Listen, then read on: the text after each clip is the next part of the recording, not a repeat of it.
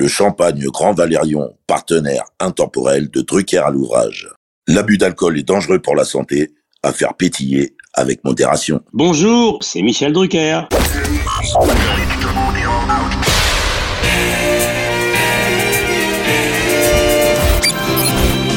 Bonsoir, l'orchestre de stars placé sous la direction de Monsieur Jean-Claude Petit.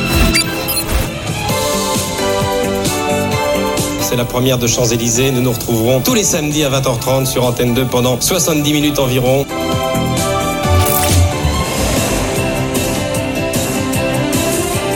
Mylène Farmer. Mesdames et messieurs, nous sommes heureux de vous offrir une demi-heure avec Madonna. Oussine, il est là avec Alexia, Anne-Laure, Karine, Mario, Pierre, la troupe, salut Joe. Sur France 2. Bonsoir Michel. Notre cadeau de Noël, génial idée. Votre accueil, c'est le cas de le dire, me va droit au cœur. 55 ans de mémoire télévisuelle collective en une collection prestige de 50 épisodes. Michel a vraiment mis Drucker à l'ouvrage. Bonjour Michel. Bonjour cher David, bonjour Los Angeles, bonjour à tous les internautes de la planète. Merci de nous accueillir chez toi. Et puis on va en profiter, on le dit pas souvent, mais là je crois qu'en plus tu es à Égalière. Je suis dans mon village provençal, chaleur étouffante, c'est Égalière, Arizona. c'est vrai. J'aperçois Tucson à quelques kilomètres. Exactement, pas loin de Tucson, je veux bien le croire. On est en train d'enregistrer ce numéro en pleine canicule passagère. Voilà, on dit tout à nos auditeurs. En tout cas, vraiment merci Michel, une fois de plus, de nous accueillir chez toi pour un numéro de Dalo consacré cette semaine à l'empreinte française sur le Festival de Cannes, dont la 76e édition débutera ce mardi 16 prochain avant de s'achever le 27 suivant. Et en 75 palmarès, Michel, nos cinéastes français remportèrent pas moins de 9 fois déjà la récompense suprême. Alors Michel, aujourd'hui, avec le passionné spécialiste cinéma que tu es, car c'est vraiment à lui que je m'adresse, Drucker à l'ouvrage s'intitule Cinestar, Cannes ou la palme par neuf. C'est joli ça. La palme par neuf, parce que neuf palmes, c'est ça. Oui, voilà, et pour la preuve par neuf. Alors Michel, on attaque. Ça y est, France Télévisions est partenaire du Festival de Cannes. Donc du coup, première question, qu'as-tu ressenti en apprenant l'an dernier que France Télévisions récupérait les droits exclusifs de diffusion des cérémonies d'ouverture et de clôture du Festival de Cannes? Ben, J'étais très heureux et très fier parce que c'est aussi la scène du cinéma. Il n'y a pas que Canal qui produit beaucoup de films. Bien sûr, il y a France Télévisions également. Il n'y a aucun film qui maintenant peut exister sans les chaînes, mais j'ai trouvé ça très bien et c'est vrai que la gouvernance actuelle a très bien joué le coup. C'était une grande surprise parce que Canal Plus avait pignon sur rue sur la croisette depuis tant d'années. Depuis 1993, absolument. Le vent a tourné. Ils ont fait une proposition assez canon parce qu'il y avait beaucoup d'émissions. Il y avait France 4, il y avait la 5, il y avait la 3, il y avait la 2, il y avait Culture Box. On suivra ça de près. France Télévisions est à Cannes et tout Cannes est sur la plateforme France.tv. C'est vraiment ce qu'on appelle un bouquet d'offres qu'on aurait pu refuser. Oui, et puis beaucoup étaient décentralisés. La plupart des talk-shows avaient une liaison pratiquement quotidienne avec Cannes. C'était bien. Et puis, ça avait de la gueule. La presse était unanime. C'était très beau, c'était très classieux. Et j'étais très fier que ce soit les services publics qui reprennent Cannes, et à mon avis pour longtemps. Exactement. La presse est unanime, dont on rappelle que c'était une très jolie pièce de Laurent Ruquier, il y a quelques années. Joué par ses chroniqueurs. Voilà. Et on rappelle également pour les mauvaises langues que ce passage de témoin n'a strictement rien à voir avec l'excellente présence de Pierre Lescure au sein de C'est à vous sur France 5. C'est juste ce que l'on pourrait appeler un concours de circonstances. Oui, d'autant qu'il passe le relais, c'est-à-dire qu'il ne sera plus aux côtés de Monsieur Frémaux. De Thierry Frémaux, d'accord. Donc euh, c'était la fin d'un cycle. Mais cela dit, c'est une bonne chose, puisqu'il est chroniqueur C'est à vous. Alors il connaît tout de Cannes et pour cause. Donc c'est vrai que c'est un plus. Voilà. c'est amusant ce que tu viens de dire. C'est finalement un Cannes plus. Exactement. C'est un canal moins. Michel, tu n'avais certes que 14 ans à la sortie du Monde du silence de Louis Malle et du commandant Jacques-Yves Cousteau. Pour autant, quel souvenir te laisse le commandant Cousteau suite à vos nombreuses rencontres? Enfin, si tant est qu'il y en a eu tant que ça. On rappelle que le monde du silence a été la palme d'or justement 1956. En fait, le plus grand succès est allé au monde du silence. C'est pour cela que nous nous sommes rendus à bord de la Calypso pour bavarder un instant avec son auteur, le commandant Jacques-Yves Cousteau.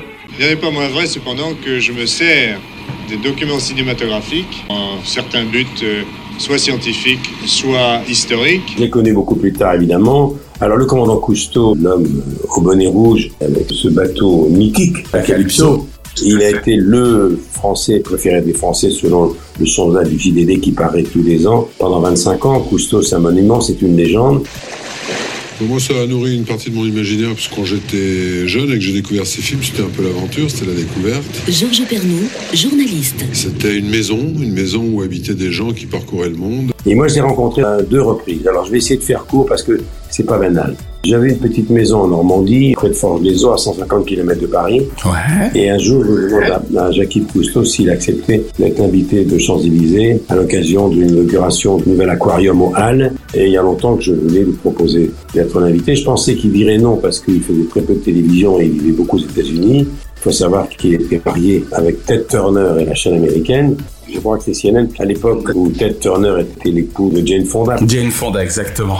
Et donc, je lui ai proposé, il m'a dit, écoutez, pourquoi pas, passez me voir. J'habite beaucoup en Normandie, dans un petit moulin, dans un village. Il me donne le nom du village. Je lui ai dit, mais écoutez, le commandant, c'est un heureux hasard. Je passe devant votre moulin régulièrement le week-end quand je suis dans ma maison de campagne et je m'aperçois que j'étais son voisin de 5 km et je ne savais pas. Il m'a dit, ah, bah écoutez, c'est une heureuse coïncidence, venez me voir. Je vais le voir un samedi.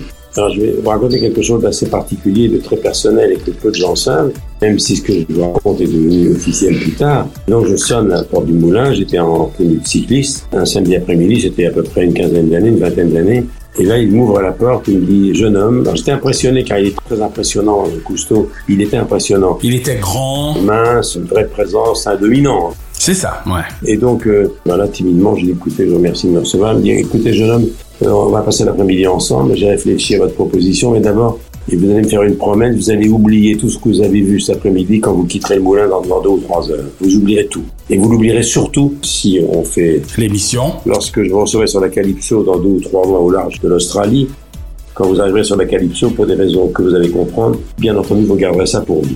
Et là, je découvre la double vie du commandant Cousteau. Il me présente une jeune femme blonde. On connaîtra plus tard, c'était sa dernière femme qui était sa veuve, à l'époque euh, chef de cabine sur Concorde.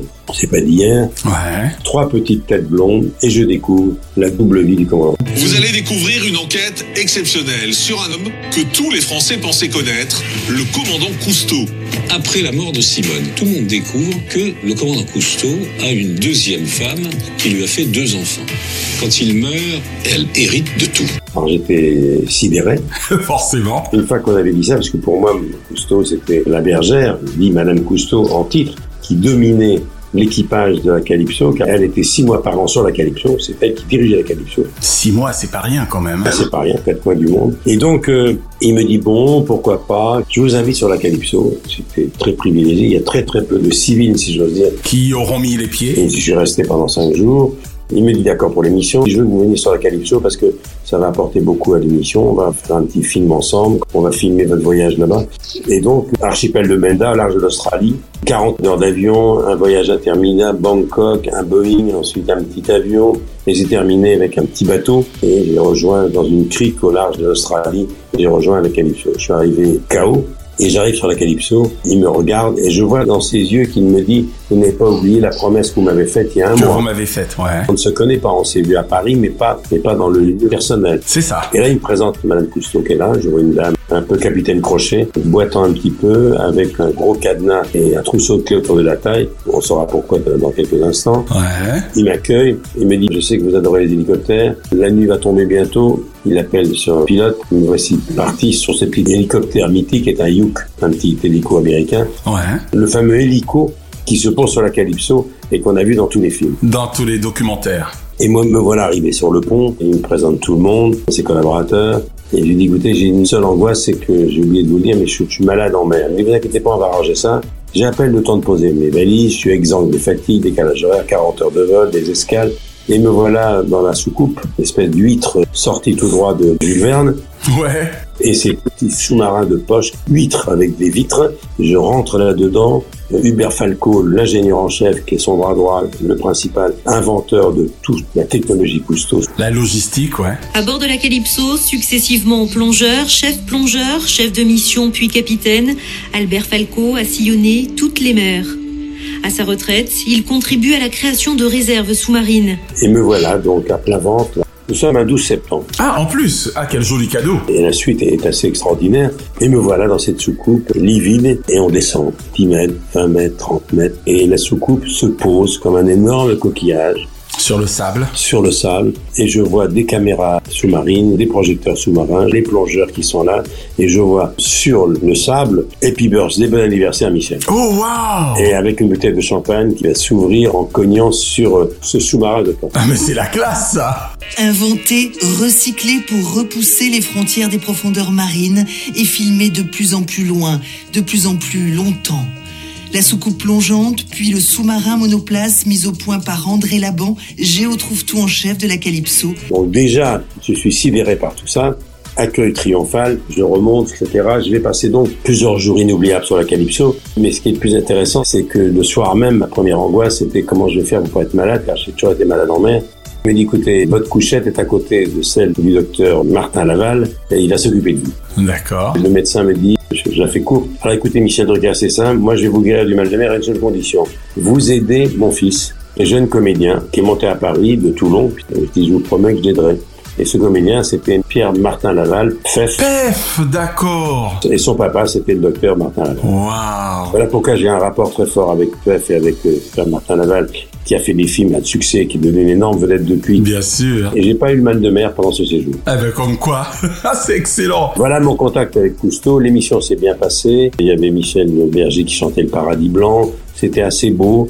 Et j'ai gardé donc un très bon souvenir de Cousteau. Mais je m'arrêterai là parce que le retour par Bangkok, je suis rentré avec lui, il était à côté de moi sur tous les vols, a été un peu plus compliqué parce que le commandant Cousteau a un rapport un peu difficile avec le personnel de bord. Ah. C'est quelqu'un de très autoritaire. J'ai été le témoin de scènes que je préfère oublier. Terre, d'accord. Parce que le commandant Cousteau est quelqu'un qui m'a assez terrifié par son autorité. Ah, c'est marrant quand même, d'accord. Mais pouvons-nous conclure en disant que tu conserves un souvenir pérenne positif autant du personnage que du monde du silence, puisque pour en revenir un peu à Cannes, je pense que ce film t'a, tout comme des millions de spectateurs dans le monde, marqué. Bien sûr, et quand j'ai connu Louis Malle, on a beaucoup parlé de ça. Alors, il y avait un film sur Cousteau avec Lambert Wilson dans le rôle de Cousteau. Exactement. Qui était un film sur le Cousteau personnel, sur le Cousteau plus intime. Tout à fait. Il me semble aussi qu'il y a Pierre Ninet dans ce film, si je ne m'abuse. Je parle de lui parce que j'adore cet acteur également. Qui joue le rôle du, Du fils, fils. du commandant Cousteau.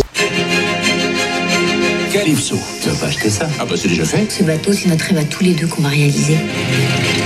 Les Américains partent à la conquête de l'espace, et bien nous, nous partons à la conquête de la mer. C'était un de ces drames de Cousteau parce que son fils est mort, il s'est tué en hydravion et c'était le fils préféré du commandant. Et donc, lorsque le metteur en scène m'a montré le film, je lui ai dit, vous m'auriez rencontré il y a quelques mois, quand vous écrivez le scénario, vous auriez fait un film différent. Parce que le vrai Cousteau, je le connais. Eh oui. Cela dit, je remercierai toujours le commandant Cousteau et grâce à lui, je suis allé sur la Calypso et on n'est pas nombreux à avoir vécu ça au large de l'Australie. Ça a été magnifique. Je suis descendu au fond de l'eau pour mon anniversaire. Ah ouais, non, mais ça c'est Et extraordinaire. avec le petit hélicoptère, on a sillonné plusieurs criques et j'avais oublié la fatigue et le mal de mer. Grâce au docteur Laval, on le rappelle, très bien. Et c'est grâce à que j'ai entendu parler la première fois de Louis Malle.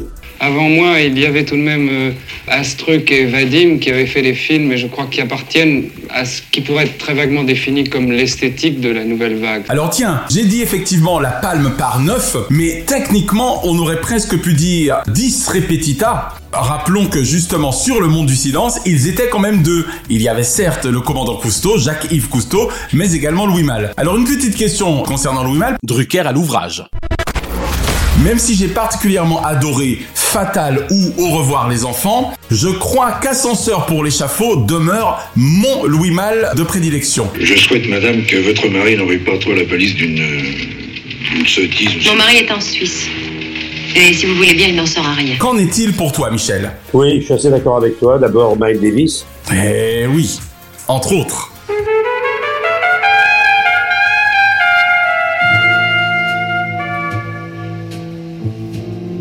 Et puis, voilà, c'était Louis Malle, un grand metteur en scène. Lui aussi a connu la Calypso. Le monde du silence, c'est 1955. La pêche commerciale à la dynamite est interdite par la loi. C'est un acte de vandalisme. Mais c'est la seule méthode qui permette de faire le recensement de toutes les espèces vivantes. Double récompense, ce film documentaire a marqué les premiers spécialistes de l'écologie. Hein. Exactement. Et puis ils sont allés à Hollywood l'année suivante, ne l'oublions pas. Louis Malle, il avait travaillé avec Robert Bresson comme assistant à la préparation d'un film qui a beaucoup marqué, Condamné à mort s'est échappé. Louis Malle, ben, c'est le début de la nouvelle vague, qui a tourné avec Jeanne Moreau un film inoubliable, Les Amants. L'amour peut naître d'un regard. Jeanne, en un instant, sentit mourir sa gêne et sa pudeur. Les Amants a marqué sur le cinéma. Et puis, il y a un film qui m'a beaucoup marqué en 74, c'était La Combe Lucien. Ah, que je n'ai pas vu. Juin 1944. Le débarquement a déjà eu lieu. Le grand Reich de Milan, promis par Hitler, vacille. C'est à ce moment-là qu'un jeune paysan du sud-ouest, Lucien Lacombe, se retrouve dans la police allemande. Ah, c'est un film terrible sur la résistance, sur la violence de l'époque. Il a fait une carrière mondiale. Au revoir les enfants, c'est formidable aussi. Oh, c'est un grand, grand cinéaste. Louis Malle est quelqu'un qui a beaucoup marqué l'histoire du cinéma. J'ai connu Candice Bergen, une de ses épouses, dans les années 90. Et Louis Malle faisait partie d'une grande famille, la famille Seguin, les sucres Seguin. Le cinéma fait partie de la famille. Mais c'est vrai que le monde du silence a été le, le début. Exactement, et la révélation. Et on ne pouvait couvrir avec eux, et pour cause, c'était la première palme d'or française d'un festival qui n'avait somme toute que 10 ans, hein, puisqu'on rappelle qu'il est né en 1946. C'était donc lors du 11e festival, première palme d'or française. Un petit mot encore de Malle, il n'y a pas eu que le monde du silence, bien sûr, il y a Chanceur pour l'échafaud, Les Amants, Zazie dans le métro. Zazie dans le métro, eh oui. Alors quoi, merde, on peut plus dormir? Qu'est-ce que c'est que ce cirque Viva Maria, hein, avec Bardot et Claudia Cardinal et Jeanne Moreau, un trio incroyable. Il y a eu Le Voleur, Le Souffle au cœur, La Combe Lucien. C'est une filmographie impressionnante. Absolument. Nous ne pouvions couvrir la palme par neuf avec ce couple mythique autour du monde du silence. Alors Michel, toi qui auras 81 ans le 12 septembre prochain, as-tu déjà été festivalier en 76 éditions? Pendant plusieurs années, j'ai installé mes caméras au bord du Majestic. À l'époque des rendez-vous du dimanche, j'étais l'émission de référence du dimanche avant que Canal Plus n'envahisse et n'occupe le terrain. Monsieur Drucker, pouvez-vous me rappeler les années des rendez-vous du dimanche? Le rendez-vous du dimanche, c'est de 74 jusqu'à 80. Le prix d'interprétation masculine. Et pour remettre ce prix, deux des acteurs que vous allez voir sur grand écran, vous qui êtes ici dans ce palais des festivals. D'accord. Est-ce qu'on peut pardonner à un jeune homme né en novembre 72 de ne pas s'en souvenir? Oui, absolument. Mais moi, je m'en souviens très bien parce que c'est là où j'ai rencontré tout le cinéma mondial. Oui, et c'est surtout que tu t'en souviens très bien parce que tu y étais. j'ai fait trois dimanches à Cannes. Les trois dimanches de Cannes, j'étais là trois années de suite. Ah, c'est excellent À l'époque de Favre-Lebray, j'ai présenté la semaine d'ouverture. C'est pas un bon souvenir parce qu'on s'était trompé dans les fiches. C'était un micmac incroyable. Aïe, aïe, aïe. Mais à Cannes, j'ai rencontré des acteurs débutants. Des noms, des noms Pacino. Oh mon Dieu Bah oui, ils arrivaient à Cannes et puis toute la colonie italienne. Dino Rizzi, Tornatore, Giuseppe Tornatore, Lucchino Visconti. Ils étaient tous là, Lolo Brigida, Claudia. Oh, Gina. Là, c'est des grands souvenirs dans mes archives, j'ai des photos magnifiques. Extraordinaire. J'ai fait pendant trois ans et j'avais une vue plongeante sur la piscine du Majestic. Et c'était extraordinaire parce que j'étais au dernier étage du Majestic et de ma chambre, je voyais les répétitions et les assistants me disaient tu peux descendre. Voilà. Est-ce que tu sais pourquoi, Michel, le Majestic est mon hôtel préféré de la Croisette? Ne te moque pas de moi. Oui, puis il est juste en face. Exactement, il est en face du bunker. à Cannes, j'ai rencontré moi tout le monde. Alors j'allais en projection très tôt le matin parce que je parlais des films dans l'émission du dimanche. J'ai rencontré Jane Fonda, le cinéma américain, tous les films Retour vers l'enfer, les films qui ont été primés à Cannes. J'ai rencontré Dustin Hoffman, je te l'ai dit. Ben si ça se trouve, t'as rencontré Francis Ford Coppola aussi alors. Oui, bien sûr. Oh là là là. là. We had access to too many, uh, too much money, On avait accès à trop d'argent, too much equipment, trop de- d'équipement, and little by little we went insane. et peu à peu, euh, on est devenu fou. J'ai rencontré tous ces acteurs et surtout la colonie italienne m'a beaucoup marqué parce que c'était avant veux le, le zigouille de cinéma italien.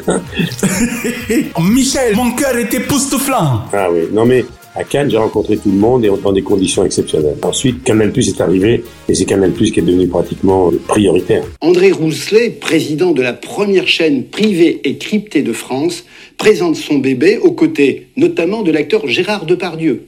Une présence symbolique puisque Canal+, a décidé d'être la chaîne du cinéma. C'est ça, mais tu me confirmes sincèrement, toi et moi qui avons connu Cannes au sens noble du terme, que ton Cannes ou le mien, ça a beaucoup changé quand même. Oui, ça a changé. Peut-être qu'avec le retour de France Télévisions, on va revenir aux fondamentaux. Oui, peut-être, mais attention, les grandes marques, la mode hein, envahi Cannes. C'est-à-dire que maintenant, les gens qui se pressent pour la montée des matchs vers 19h, ils savent pas qui représente euh, L'Oréal et qui est une actrice. Voilà, que c'est ça. Les robes sont portées par des actrices, mais elles sont portées également par les grands couturiers. À Cannes, maintenant, toutes les actrices se ressemblent un petit peu. Something very old Hollywood. So we said with this look, we keep the hair kind of a shout out to old Hollywood.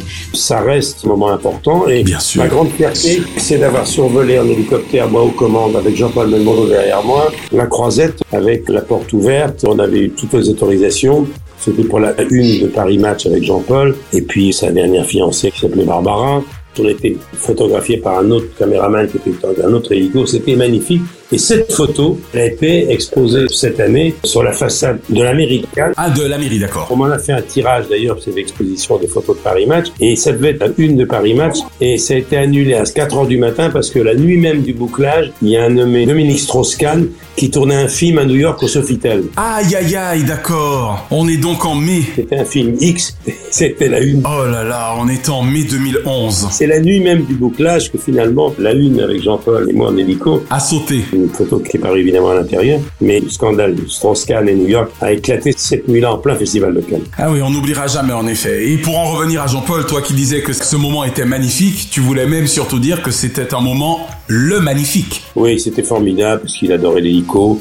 Et malgré son handicap, on a eu les autorisations de tourner en rase-motte, on a survolé la croisette, on a fait un stationnaire devant le Majestic, stationnaire devant le tapis rouge. C'était absolument magnifique, c'est un de mes plus beaux souvenirs et c'est une photo que je garde précieusement, que j'ai mis dans mon bureau. Le match a eu la gentillesse de me faire un tirage parce que c'est en feuilletant match l'année dernière que j'ai vu que cette photo était la photo de match, que match affiché pour sa promotion au fronton de l'américaine. Ah ben ça fait plaisir. Tom Cruise aurait certainement adoré rencontrer Jean-Paul Belmondo. Ah oui, Tom Cruise, il y a deux ans à Cannes, pour la sortie de Maverick. Exactement, l'an dernier, tout à fait. C'était un événement gigantesque avec la patrouille de France qui survole au même moment alors qu'il est en bas des marches. Film qui bat tous les records et qui restera dans l'histoire puisqu'il a dépassé le milliard de dollars déjà depuis longtemps. C'est un être exceptionnel. Je trouve assez fabuleux que les plus grands acteurs du monde, puisque tu faisais tout à l'heure allusion à Al Pacino, ne sont physiquement pas si grands que ça. C'est assez étonnant, quoi. Il y a une telle concentration de talent en eux, c'est impressionnant. Alors il y a une grande filiation entre Tom Cruise et Jean-Paul, c'est que Tom Cruise n'est pratiquement jamais doublé. Exactement. Et il pilote, il est le seul acteur star. Au monde, bien sûr. Travolta a piloté son avion, Son Boeing, tout à fait. mais il a piloté un avion de chasse, c'est lui qui est aux commandes du F-16 dans le film, et il a exigé que tous ces acteurs qu'il a engagés Ah oui S'entraînent. volent avec les vrais avions F-16 de l'armée américaine. Ils ont tous été malades beaucoup. Si le film a ce succès, c'est qu'on sent pas les effets spéciaux, et pour cause, ce sont eux qui pilotent. Exactement. La fin est inéluctable, Maverick. Vous êtes d'une espèce en voie d'extinction. C'est possible, mais pas aujourd'hui. On ne triche pas avec Tom Cruise. Il fait ses cascades lui-même. En moto, c'est lui. Il y a une grande filiation avec Belmondo. Sauf que Belmondo était plus grand et plus athlétique. Voilà, je crois que Tom Cruise est dans les 1m72. Drucker à l'ouvrage. Alors on va maintenant parler, Michel, de Marcel Camus, qui a été lui Palme d'Or 1959 avec évidemment le classique et l'inclassable Orfeo Negro, Oscar du reste du meilleur film étranger l'année suivante. Tiens, je vais essayer de te piéger. Si je te dis qu'il est parti trois jours avant la première de Champs-Élysées, il est donc mort quand La première de Champs-Élysées, ça devait être en 82. Voilà, c'était le 16 janvier, donc il est parti trois jours avant, donc le 13. Il est mort le 13 janvier 82. Exactement. Est-ce que tu as eu l'occasion de l'interviewer justement, Marcel Camus? Pas du tout, mais j'ai vu Orfeo Negro, bien sûr. Bien sûr. Você conhecia ela? Não? Mas então pra que tanto movimento? Porque eu sou muito delicado. Delicado. C'est un personnage assez mal connu. hein. C'est un fils d'instituteur, Camus. Il était professeur de dessin. Alors Marcel Camus, il paraît que ce tournage d'Orfeo Negro ne s'est pas passé tout seul. Le tournage du carnaval s'est passé très bien, mais l'attente de sept mois avant de commencer le premier tour de Manivelle, ça c'était assez euh, lassant. Il a eu un passé compliqué pendant la guerre. Il était interné dans un camp de prisonniers. Il a réalisé un long métrage en 57, Mort en fraude. C'est vrai qu'il mettait en cause la politique française dans l'Indochine.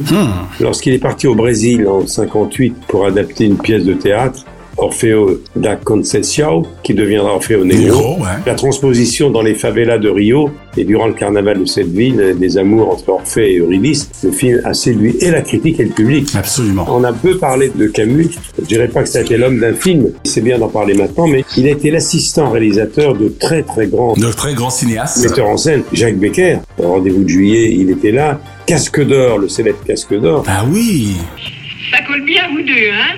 Pourquoi ça se voit tant que ça? L'assistant, c'était Camus, il faut le savoir. Oui, car on rappelle que généralement, avant de devenir soi-même un grand, on assiste les plus grands. Il a été l'assistant de Louise Buñuel, hein, ne faut pas l'oublier. C'est un personnage qui a marqué l'histoire du cinéma, c'est vrai.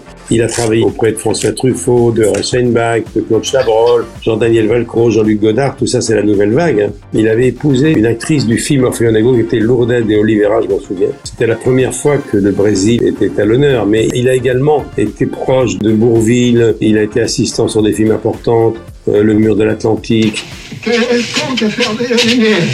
Mais c'est Bourville. Moi? Eh oui, c'est lui.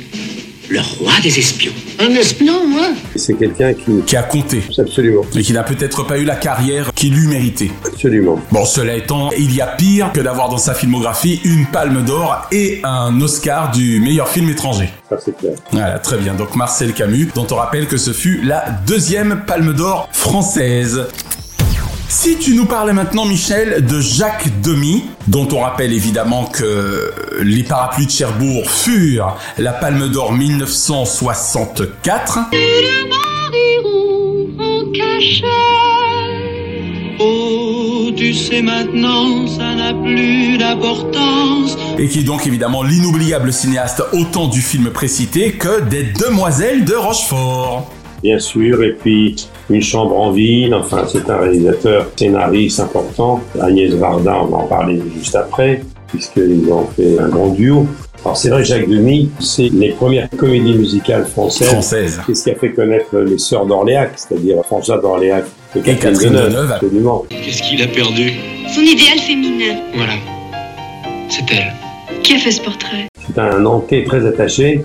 Son papa était garagiste. Il vient de Pontchâteau. Sa grand-mère tenait un café. Voilà. Il vient pas du tout de ce milieu-là. Il a inventé des choses. Bien sûr. Ça devait être peu évident d'ailleurs, notamment à l'époque, quand on n'était pas du sérail. Absolument. Et c'est vrai que c'est une légende vivante de milliard demi.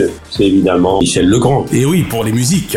Absolument. C'était un photographe au départ qui a fait une école de photo. Il a fait des courts-métrages. Il n'a pas fait que ces deux films-là. Il a fait un film qui s'appelait Lola, un film qui a marqué. Oui, qui a surtout dû déjà marquer les enfants, Jean, Jacques et Michel. Lola. Bien sûr. Et puis Podane, quand même. Podane, c'est pas rien. Il ne vous arrivera rien de fâcheux si vous suivez fidèlement mes conseils. Vous croyez? Et oui, avec justement la même grande Catherine Deneuve. Une chambre en ville, c'était toujours Michel Legrand. Et c'est vrai que c'est la première fois qu'on voyait des acteurs dialoguer en chantant ou chantant en dialoguant. Bien sûr, hein. on a eu droit à Singing in the Rain et tout, mais c'est vrai que à la française, c'était très original, quoi. Absolument. Mais c'est vrai, Les Demoiselles de Rochefort et Parapluie de Cherbourg restent des grands classiques. Tous les Français connaissent ça. Les musiques de Michel Legrand passent en boucle comme support de pub, toujours. Oui, hélas. Absolument. Euh, C'est quelqu'un qui a marqué. Je l'ai connu sur un film avec Yves Montand, Trois places pour le 26. Il me faut trois places pour le 26. Deux semaines de la première. Non, c'est pas possible, les enfants, c'est foutu. Qui n'a pas été un grand succès. D'accord. Mon cerveau cherchait s'il l'avait vu. Avec Mathilde Amé, c'est une comédie musicale qui se tourne à Marseille, trois places pour le 26. Montand en était la vedette. C'était un scénariste, il est très lié à Agnès Varda quand même. Alors Agnès Varda a été couronnée de trophée à Cannes. Bien sûr. Elle était photographe au départ. Elle a réalisé un film, Cléo, de 5 à 7, qui est resté dans les annales. Ah oui, bien sûr, Cléo de 5 à 7, exact. Avec la chanteuse Corinne Marchand. Elle a été l'épouse de Jacques Demy. Ils se sont rencontrés dans les années 55-58. Demy et Varda ont été un couple indissociable, le couple du cinéma par excellence. Agnès Varda est considérée comme une référence pour tous les cinéphiles. Ah oui. Jacques Demy, les Américains le connaissent évidemment. À la mort de Jacques Demy, Agnès Varda lui avait rendu un hommage avec deux autres films documentaires. Il y avait Les Demoiselles, 25 ans après, et l'univers de Jacques Demy. Que ce couple est indissociable. Ils ont marqué l'histoire du cinéma. Et tellement mythique. Absolument. On parlera de ce petit bout de femme tout à l'heure. Il n'y a pas que son look qui a marqué, mais aussi son talent. L'une chante, l'autre pas. Un film féministe et optimiste Ils ont eu un fils ensemble, Mathieu. Ouais. Mathieu Demi. Elle a fait partie de ces femmes qui ont signé le manifeste pour les droits à l'IVG en 72, le manifeste des 343. Beaucoup d'actrices et d'acteurs doivent beaucoup à... À Agnès Varda. Et par extension à, à Jacques Demy également. Très bien. Drucker à l'ouvrage. Michel, de tous nos réalisateurs primés à Cannes, est-ce que je prends un risque en te disant que Claude Lelouch est certainement ton favori? Évidemment, Palme d'Or 1966 avec un homme et une femme. Lelouch, évidemment, c'est une histoire extraordinaire. hein. 50 films, un homme et une femme en 66, fait avec un petit budget.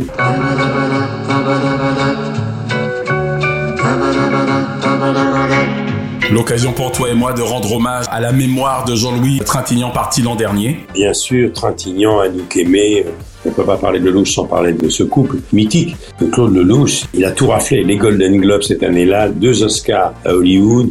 The winner is France for a man and a woman. Accepting, on behalf of a man and a woman, Claude Lelouch.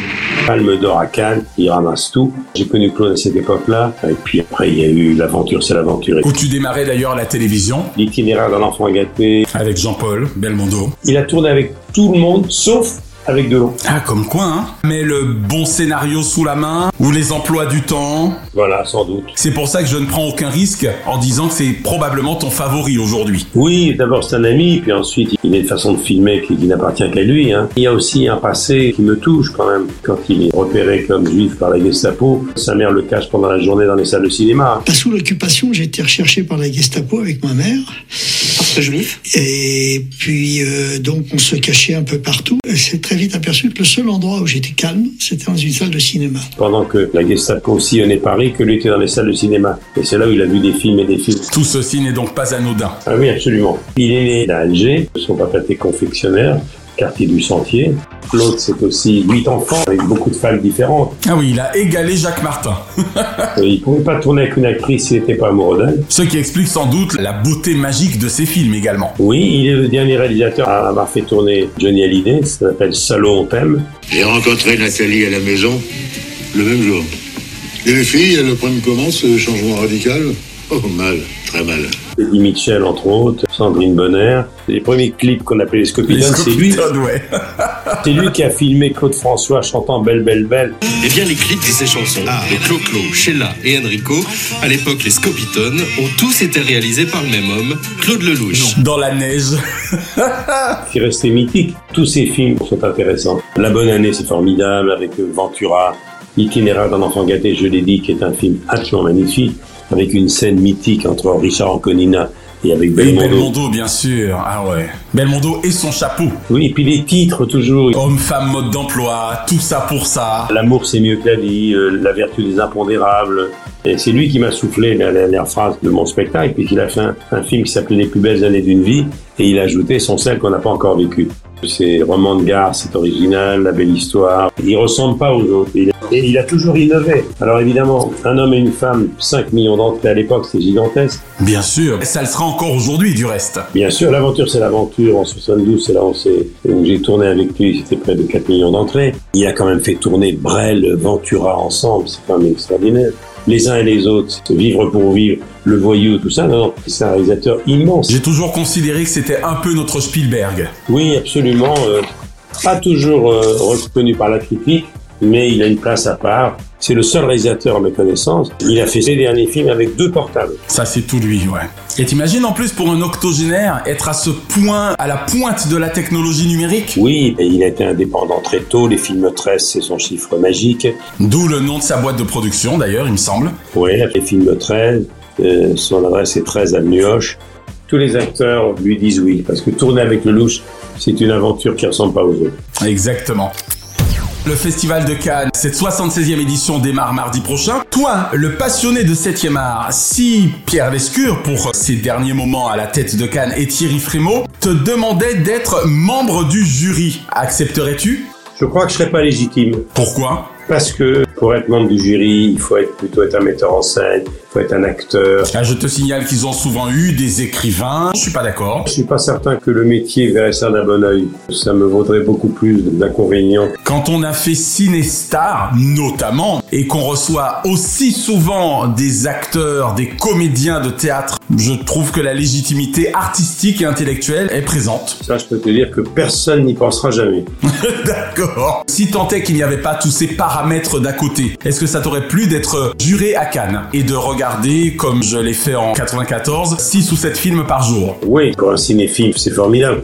En revanche, la difficulté quand tu es juré, c'est qu'il faut la boucler pendant trois semaines. C'est ça, ça rigole pas. C'est quand même une contrainte, et on passe sa vie en projection. Hein. Bien sûr. Moi, j'étais que festivalier, j'oublierai jamais. Hein. Je commençais à 8h30, je rentrais à l'hôtel à 22h. Oui, absolument. Mais c'était génial. Oui. Mais cela dit, tous ces films-là, on peut les voir à Paris en projection avant, c'est pas mal non plus. Ça évite les mondanités. c'est clair. Et ça évite le smoking, toi. Exactement, Michel. Sous le soleil de Cannes, ne peut-on dire que Maurice Pialat eut du cran en 1987 Ah, je m'en souviendrai toujours. Rassurez-vous, le point levé, il avait dit Vous ne m'aimez pas, rassurez-vous, je ne vous aime pas non plus. Je peux vous dire que je ne vous aime pas non plus. D'où le cran dont je parlais. Et si vous ne m'aimez pas, je peux vous dire que je ne vous aime pas non plus. Pialat, c'était une grande gueule, quelqu'un qui a marqué le cinéma. hein. Et J'ai vu un film qui m'avait bouleversé avec Jean-Yann, qui a fait Jean-Yann un grand acteur et une star du grand écran. C'était Nous ne vieillirons pas ensemble. Ensemble, bien sûr. C'était un film magnifique. À nos amours, sous le soleil de Satan, ça a marqué effectivement. Il a fait tourner les plus grands. Tourner avec Piala, c'est une aventure. hein. Bien sûr. À la différence de ses contemporains, la nouvelle vague, qui ont réussi à passer au long métrage très tôt, Piala a dû attendre assez longtemps pour réaliser son premier long métrage, qui était L'enfance nue. Il voulait tourner un documentaire sur les enfants d'assistance publique, et puis c'est devenu un film qui est sélectionné à Venise et qui a eu reçu le prix Jean Vigo. Puis vous m'enlèverez pas de la tête que ce ne sont pas des enfants comme les autres. D'abord, on sait pas d'où ils viennent. Ah tiens, je ne l'ai pas vu. Donc tu dis que ça s'appelle L'enfance nue. L'enfance nue, très important. D'accord. Et puis Sandrine Bonner, c'est lui qui a révélé Sandrine Bonner, c'est lui qui a fait tourner Depardieu comme personne ne fait tourner Depardieu.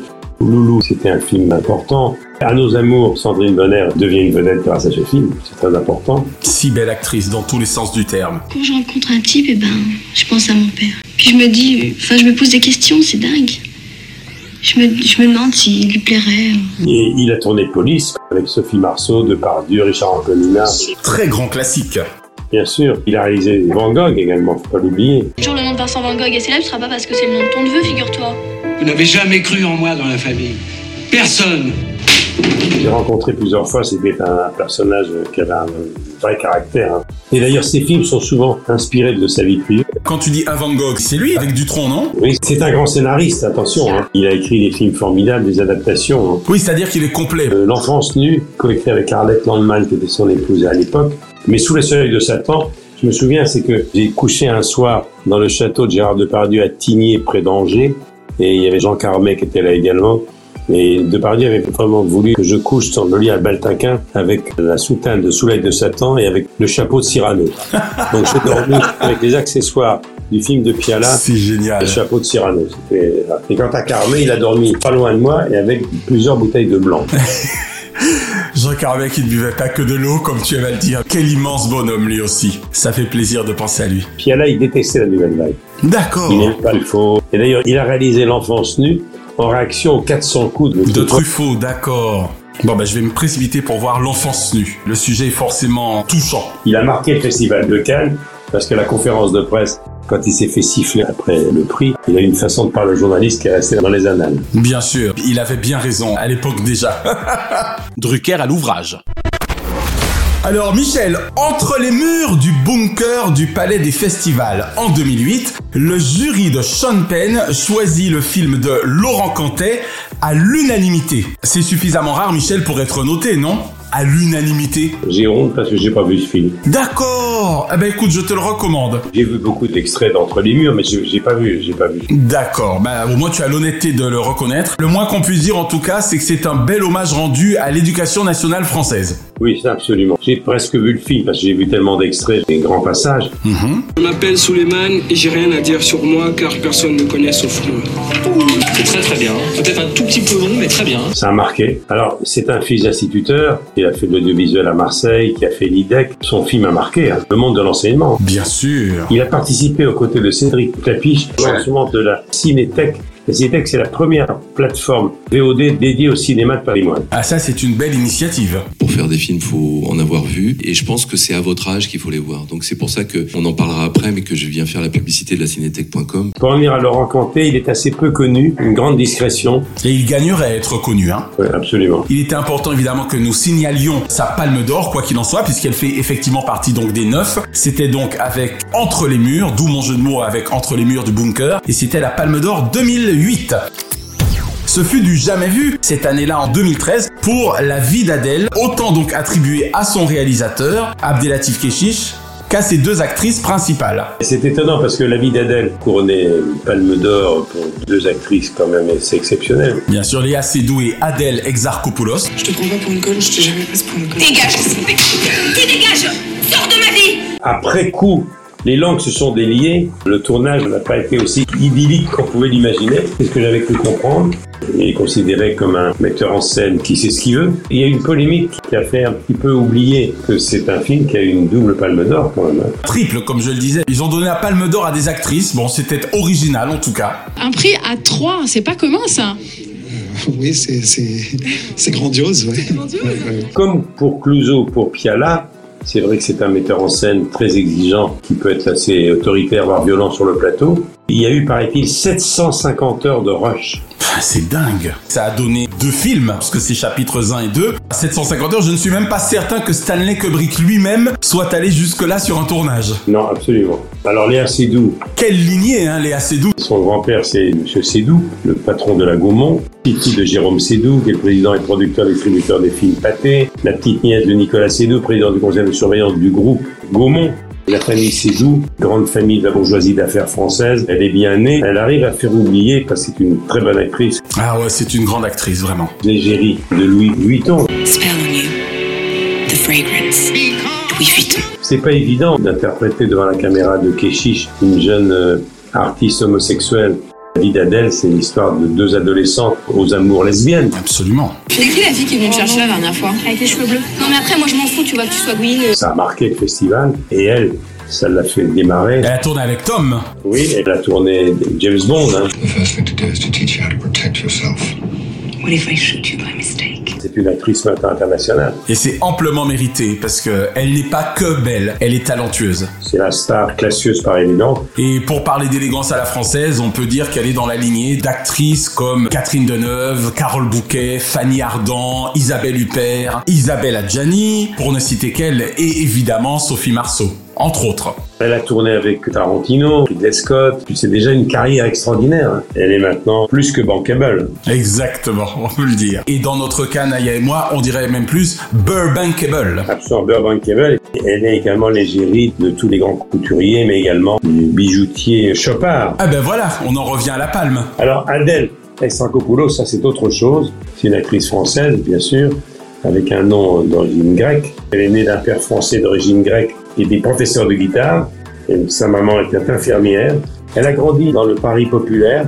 Elle a pris des cours de théâtre euh, très jeune. Le film dans lequel j'ai envie de vivre, je pense que ce serait un dessin animé, genre euh, Le Roi Lion. Sa palme d'or a été très importante. Elle et Léa Seydoux restent de belles valeurs de notre cinéma français. Absolument. Et quand on sait en plus à quel point l'orientation sexuelle pour les adolescents peut être quelque chose de très compliqué, c'était tombé à point nommé.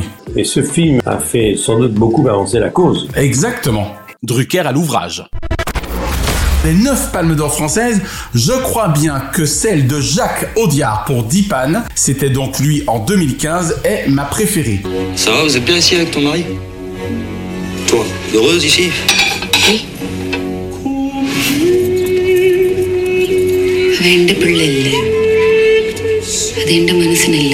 Toi qui connus bien le père, Michel, l'on peut dire qu'il y a bien longtemps que Jacques n'est pas que son fils. N'est-ce pas? Il s'est fait un prénom il y a longtemps. hein. Exactement. Son père était un des plus grands réalisateurs et surtout dialoguiste. Dialoguiste, eh oui. C'était chouchou de Cal pendant des années, hein, avec De battre mon cœur s'est arrêté, Un prophète. euh, Un prophète extraordinaire. Tu lui proposes un arrangement, les planques, les bagnoles, les fournisseurs, tout. On prend le marché et là on pèse. Il est à l'aise dans tous les styles hein, quand même, hein, parce que il est bon dans le film noir, le film policier, le thriller. C'est un surdoué. Un peu comme Clapiche, je trouve.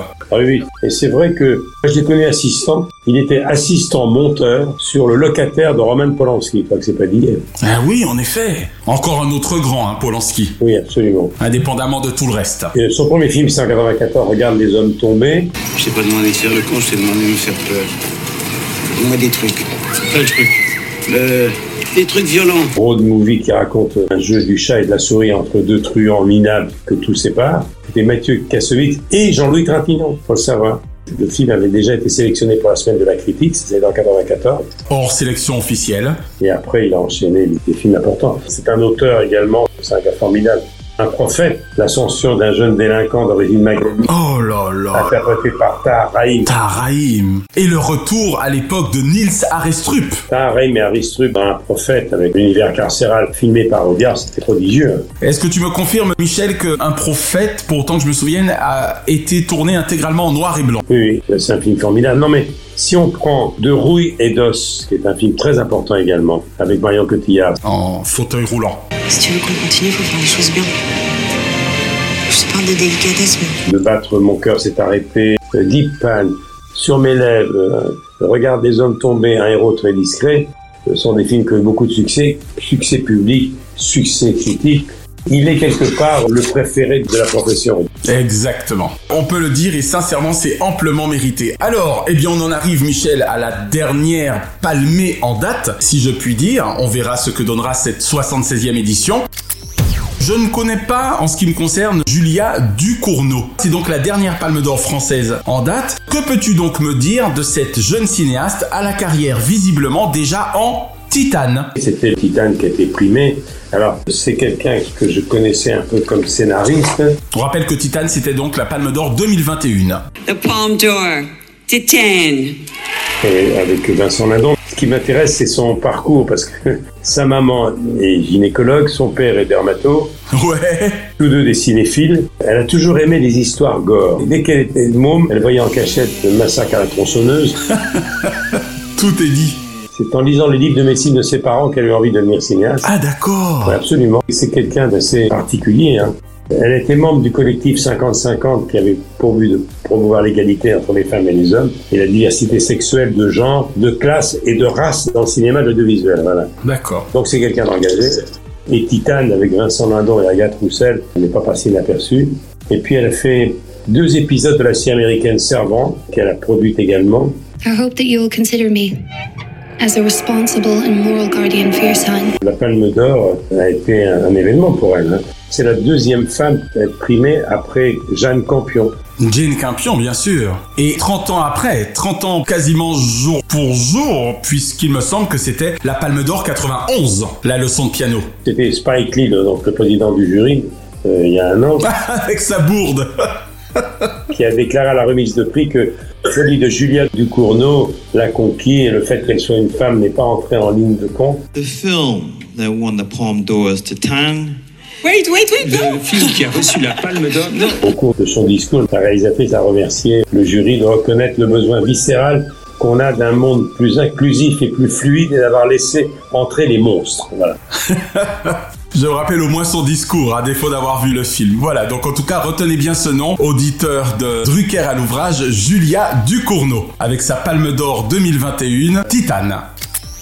On va citer quand même toi et moi quelques acteurs et actrices qui ont également compté dans le palmarès global de Cannes hors Palme d'Or, puisqu'il y a eu également, notamment en termes de prix d'interprétation, Isabelle Adjani, Isabelle Huppert, Bérénice Bejo. On peut dire quand même que Cannes aime bien nos actrices françaises, hein Oui, alors Isabelle Adjani, évidemment, la star parmi les stars. César de la meilleure actrice plusieurs fois. Elle a tourné Possession, L'été meurtrier, Camille Claudel, La reine Margot. Actrice exceptionnelle, vraiment. Et vous, vous qui êtes toujours si inquiète pour mon fils, vous pouvez être tranquille. Ils sont maudits pour l'éternité. Et moi aussi, je suis maudite. Deux fois nommée aux Oscars, meilleure actrice pour l'histoire d'Adèle H et Camille Claudel. Exceptionnel. Adjani, c'est vraiment la star faite femme. hein. Le parcours d'Adjani, quand même pas banal. Son père était d'origine kabyle, Mohamed Sherif Adjani, né à Constantine, engagé à 16 ans dans l'armée française dans la Seconde Guerre mondiale, sa mère allemande d'origine bavaroise, c'est quand même pas rien. hein. Non, non, c'est pas anodin. Et notamment par rapport à un parcours aussi extraordinaire. Il avait grandi dans des HLM de Gennevilliers. C'est incroyable. Sa mère fait des ménages. Donc c'est un parcours extraordinaire. Isabelle Adjani, elle parle couramment allemand, anglais, italien. Polyglotte complète. Moi, j'oublierai jamais sa prestation dans, je crois que c'était la journée de la jupe. Je veux que dans les deux heures, le gouvernement instaure un jour de la jupe dans les collèges. Ce sera un jour où l'État affirme qu'on peut mettre une jupe sans être une pute. Robert Hossein a beaucoup compté pour elle, elle fait partie de l'école qui était à Reims. À l'âge de 17 ans, elle était déjà dans la troupe de Robert Hossein, la comédie française, une école des femmes. Ouais, une carrière immense. Elle connaît le chef opérateur et réalisateur Bruno Nuiten qui a été son époux, qu'elle a rencontré sur Barocco, euh, les sœurs Bronte, c'est un palmarès extraordinaire. Extraordinaire. Les hommes de sa vie, c'est pas n'importe qui, l'acteur irlandais Daniel Day-Lewis. Dont elle est maman, il me semble. Hein. Oui. Et puis c'est quelqu'un qui passe pas inaperçu. Subway, Je disais seulement à votre femme que je m'en branlais complètement des conneries qu'elle me raconte. mais également la reine Margot. Patrice Chéreau, ouais. Elle a provoqué un événement à Cannes, c'est qu'un jour, tous les photographes ont mis leur appareil photo par terre. Ah oui, je crois qu'elle avait refusé de poser. Probablement. Ils avaient eu envie de lui faire la tête. Isabelle Adjani passe son festival sur un yacht où seuls quelques journalistes ont le droit de l'approcher. Enfin, ça a été pardonné depuis longtemps parce que on pardonne tout à Isabelle. Bien sûr. Isabelle Huppert, qui a été présidente du jury du Festival de Cannes en 2009. Alors Isabelle Huppert, carrière internationale. Très appréciée aux États-Unis également, notamment depuis Elle avec Verhoeven. Isabelle Huppert, Elle. Isabelle Huppert vient de conquérir Hollywood. Sacrée meilleure actrice dramatique dans le film Elle de Paul Verhoeven. La comédienne la plus nommée au César avec 16 nominations. Oui, c'est un peu finalement notre Meryl Streep. Le New York Times, il y a quelques années, l'avait sacrée deuxième meilleure actrice derrière Denzel Washington. Il faut aussi était Nina Companet. C'était ses débuts, je m'en souviens très bien. Mes parents y vont, mais moi je vais à la campagne chez ma grand-mère. À la campagne? Pas peur de t'ennuyer Puis la dentelière, tous les Français la connaissent bien. Et contrairement à ce qu'on pense, elle a beaucoup d'humour. Mais bien sûr, on s'en était rendu compte notamment dans Huit femmes de François Ozon. La liste des films qu'elle a tournés, c'est impressionnant. Il y a quelqu'un qu'il ne faut pas oublier également, c'est la petite Bérénice Bejo. Bien sûr, voilà pourquoi on l'a cité. Des artistes et avec euh, du jardin, un événement considérable pour l'histoire du cinéma. Oscar à Los Angeles, c'est pas rien. Exactement. And the Oscar goes to Michelle Havananishu. This is the third Academy Award nomination tonight for Michelle Azanavicius. Elle est française, Bérénice Bejo. Michel Azanavicius. Il fallait le faire quand même. Filmé en noir et blanc. Très bel hommage au grand classique hollywoodien. Et oui, et puis il fallait danser. Elle est arrivée en France, elle a fui la junte militaire en Argentine. Elle a déjà marqué son époque. Hein. Et sa carrière est loin d'être terminée en plus. Non, non, c'est des actrices qui n'ont pas encore tout dit. Hein. Le meilleur est à venir. Nous en conclurons en rappelant évidemment, là encore, on l'a dit, hein, la Palme d'Or d'honneur accordée à Agnès Varda en 2015, qui, deux ans plus tard, eut également l'Oscar d'honneur à Hollywood, bien sûr, sans oublier la caméra de la Berlinale en 2019. Donc là encore, une carrière couronnée de manière brillante que cette grande dame du cinéma français. Je ne voudrais pas qu'on termine notre entretien sans dire un mot de Benoît Magimel. Ah, ça c'est bien. Car j'aime beaucoup Benoît Magimel. Et moi donc je crois que je l'aime d'ailleurs depuis son premier film, La vie est un long fleuve tranquille. Où il jouait Momo, il me semble, je suis plus très sûr. Momo Groseille, il avait 13 ans. Si tu bois froid juste après ton potage chaud, tu vas faire sauter les mailles de tes dents. Voilà, gamin. Et puis après, je l'ai redécouvert dans Le Roi Danse. Puis il a partagé la vie de Juliette Binoche, c'était un couple magnifique. Puis on en profite pour lui souhaiter avec un léger retard un bon anniversaire, puisqu'il a eu 49 ans le 11 mai dernier. Très bien. Tu me connais avec les dates, hein Ah ça oui. Drucker à l'ouvrage. Dernière question Michel, depuis toutes ces années, as-tu parfois jamais songé à relancer Cinestar sur France Télévisions? Non, parce qu'il y a maintenant tellement de chaînes où on parle de cinéma et on en parle très très bien. Un jour un destin de Laurent Delahousse, ça s'est bien fait. Très belle collection sur France 3 désormais. Voilà. Sur ta nouvelle chaîne. Non, la seule émission que j'ai envie de refaire, moi, que j'ai jamais faite d'ailleurs, c'est une émission de radio. Je l'ai souvent dit, c'est Radioscopie. Radioscopie, exactement. Mais c'est vrai que les rendez-vous de cinéma, je continue à les faire, avec Vivement Dimanche. Bien sûr, finalement, où tu reçois toujours autant d'acteurs et d'actrices. Merci Michel pour ces nouvelles et émouvantes Ciné-Vision. À la semaine prochaine. À la semaine prochaine. Chronozone, le temps immédiat. Merci d'avoir savouré Drucker à l'ouvrage avec le champagne Grand Valérion, ou lorsque l'excellence salue l'expérience. L'abus d'alcool est dangereux pour la santé, à faire pétiller avec modération. La semaine prochaine, dans Drucker à l'ouvrage, Drucker, il est Antilles.